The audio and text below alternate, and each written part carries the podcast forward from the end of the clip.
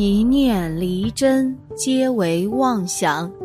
大家好，欢迎收看《佛说》，佛说与你一起看遍世间百态。红尘呐，本是无情道，奈何情深难入梦。每个人都会做梦，也都会梦到已故的亲人。有时候梦里的情节过于真实，让我们难以琢磨。至亲的离去是世间最悲痛但又不得不面对的事情，几乎每个人都会遭遇失去亲人的打击，随之而来的巨大痛苦，很多人因此而一蹶不振，不知该如何面对失去至亲的生活。幸而我们还有佛法，佛陀告诉我们，生死不过是幻象。如果我们静下心来，我们就会在自己身上、在家里、在任何一个角落看到至亲的存在。一行禅师说：“停下来，深入的观察，你将会一次次的认出你所爱之人不同形式的化身。同时，佛教认为，如果没有出离轮回，那么死亡便是下一期生命的开始。”所以，很多佛弟子往往会很急切的想知道逝去的亲人到底去了哪一道。答案呢，就在这个佛友的经历中了。二零一六年九月，我姐姐从中国打电话通知我，母亲再次重病发作，送入急诊室。她说，这一次母亲生还的希望很渺茫。回顾我的母亲，自从十几年前就诊断为肝硬化末期，医生说她只有半年的时间，但是她非常乐观积极的接受治疗，就这样打破了医生的预言，一直坚持了十年。虽然这些年我都没有办法在她身边照顾她，但是每次回家探望，我都会给她讲一点佛法。虽然他还不算是虔诚的佛教徒，不过他说他最喜欢阿弥陀佛了。二零一五年是我第一次以沙弥尼的身份回去看他，这也是我和他的最后一次相聚。那一次，我从美国带去上人的照片，并在客厅里设置了一个简易的小佛堂，以方便家人供养。起初，我劝母亲拜佛，她都会搪塞说很累而不肯拜。我想起石法师在三步一拜中的小故事，于是，在一个阳光明媚的下午，我就和母亲聊天准备讲这个故事给她听。这一天，石法师正在三步一拜的时候，心中充满喜悦，因为金轮圣寺就在眼前了。马上就可以见到师傅了。这时，不知从哪里出来的两个摩托车的骑手，他们身穿皮衣，体型魁梧，而且还醉醺醺的，看起来正不知怎么发泄他们的怒火。这两个人正好就站在金轮圣寺的大门口，其中一个人手中还拿着一条铁链，对另一个人说：“喂。”你看那两个人是什么人呢？他们到底在做什么？真是两个怪物！这回呀，我们得好好修理他们一顿。另外一个人也说：“对，好好修理修理他们。”说着，两个人就做出准备架势了。石法师心里有点紧张了，想自己绝不是他们的对手啊。但也只能尽量收摄身心，默念观世音菩萨保佑。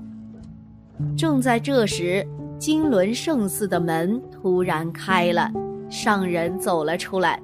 他站在两个摩托车骑手的背后，用两只手一拍两人的肩膀，趁他们一回头的功夫，就把两个骑手带进了金轮圣寺。石法师看见后，心里便开始打鼓了。怎么办呢？我是不是应该去保护师傅呀？他一个人怎么能对付了这两个醉汉呢？还是我应该老老实实拜佛，不要打这么多妄想？因为就算我进去，恐怕也帮不上什么忙啊。当他正在犹豫着，金轮圣寺的门又开了，从里面走出这两个摩托车骑手。这时他们完全变了，看起来好像两个天真的小男孩，脸颊红扑扑的，一手拿着佛珠，另一只手提着一袋庙里做的素包子，脸上带着憨笑。彻底陶醉在无知忘我的喜悦中。过一会儿，他们回过神来了，惊奇的互相看着，回头看看身后的金轮圣寺，心里一定在想：这个人到底是谁呀？听完上人的神奇小故事，我的母亲高兴极了，眼睛里放着光彩，她对上人立刻充满了极大的信心。我赶快顺水推舟的让他去礼拜上人，求上人加批。于是他非常虔诚的给上人叩头，而且呀，从那天起，他常常都会主动的去礼拜上人。不但如此，母亲对于我出家的事也完全想通了。一个小故事便彻底转变了我的母亲。我明白这是上人的加持。否则，我恐怕没办法感化他，只能留下终身的遗憾。话再说回，二零一六年收到行政办公室的口信，虽然知道母亲的情况已经非常危险，不过我心里总是幻想着他能像从前一样突然好转。那天夜里与母亲简单通话之后，我的直觉清楚地告诉我，他。就要走了，站在万佛圣城的喜舍院里，我仰望着星空，脑海中自然浮现出上人的开示：从无始劫以来，我们生生世世中，无数的六亲眷属已经死去，他们的白骨像须弥山那样高，而我们为他们所流下的眼泪，像四大海水那么多。这两句话不知道怎样跑出来的，而且以从未有过的强度充满我的意识。我想，可能是上人让我要放下，不要太悲伤。可惜我的修行相差太远了。当第二天早上得知母亲往生的消息后，我还是忍不住往这四大海水里又倒进去了半桶。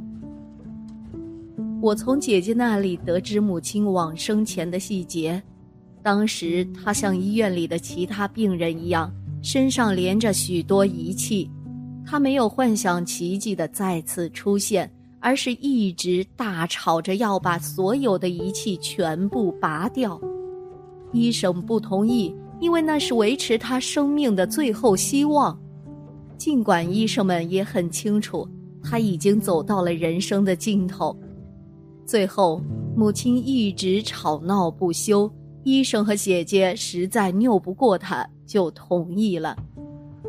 姐姐说，当身上所有的电线被撤下之后，本来一直烦躁不安的母亲一下子安静下来，身边只有我从前带过去的念佛机缓缓地唱着，母亲异常平静。就这样。在没有受到任何干扰的情况下，安然离去了。我相信，默默中这一切都有上人的加持。母亲往生后，我最关心的问题就是：我怎么才能知道他去哪里了？当然，就像所有佛弟子一样，我立牌位、做功课，处处回向。不过心里仍然没有把握。在回中国以前，我独自来到宁静的万佛殿，心里一遍一遍地问上人：“我究竟怎么能知道我的母亲在哪里？”忽然之间，一个答案就显现出来，《地藏经》里面讲：“若要知道已故六亲眷属的去处。”只需虔诚恭诵地藏菩萨名号一万遍，梦寐之中自然得到答案。我顿时豁然开朗，觉得自己太笨了。从前没出家时每天诵一部《地藏经》，诵了几年，现在居然全忘了。于是我感谢上人给我答案，并打算在乘坐回中国的飞机上完成这个任务。在飞机上的十几个小时，我紧握念珠，不敢有一丝懈怠，醒着要念，半睡半醒要念，睡着了也得想办法念。本来以为可以轻松完成的一万遍的地藏菩萨圣号。结果是勉勉强强才送完。回去以后，我抓紧时间做功课，每天晚上都盼着做梦能梦到一些启示。就这样，在第七天的时候，我终于做了一个梦。在梦中，我清楚地回到了万佛圣城，晴朗的天空和青翠的草木，正如我们现在所见到的。这时，迎面走过来一位比丘尼，淡黄色的长袍和咖啡色的袈裟分明可见。我心想，这是谁呀？来到眼前，我看见这位正是我的母亲，她脸上带着安详的微笑，样子好极了。醒过来以后，我对母亲说：“当初不要我出家。”现在跑得比我还快，我还是个沙弥尼，你已经来万佛城做比丘尼了呀！我感恩上人度我的母亲，感恩地藏菩萨的愿力。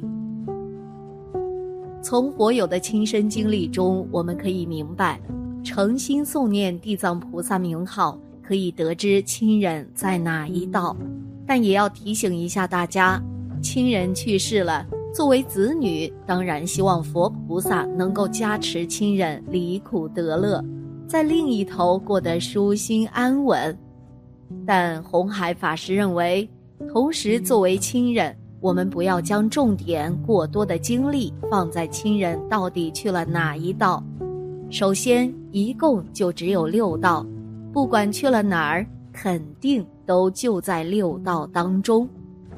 只要能诸恶莫作，众善奉行，并将所有的功德都回向给自己的亲人和一切众生，希望诸佛菩萨不违本愿，能够接应他离苦得乐，往生净土，这才是真正的孝心，也是能够真正的帮助到自己亲人的方法。今天的节目呢，就到这里了。希望此次相遇能给大家带来收获。如果您也喜欢本期内容，希望大家能给我点个赞，或者留言、分享、订阅。感谢您的观看，下期节目不见不散。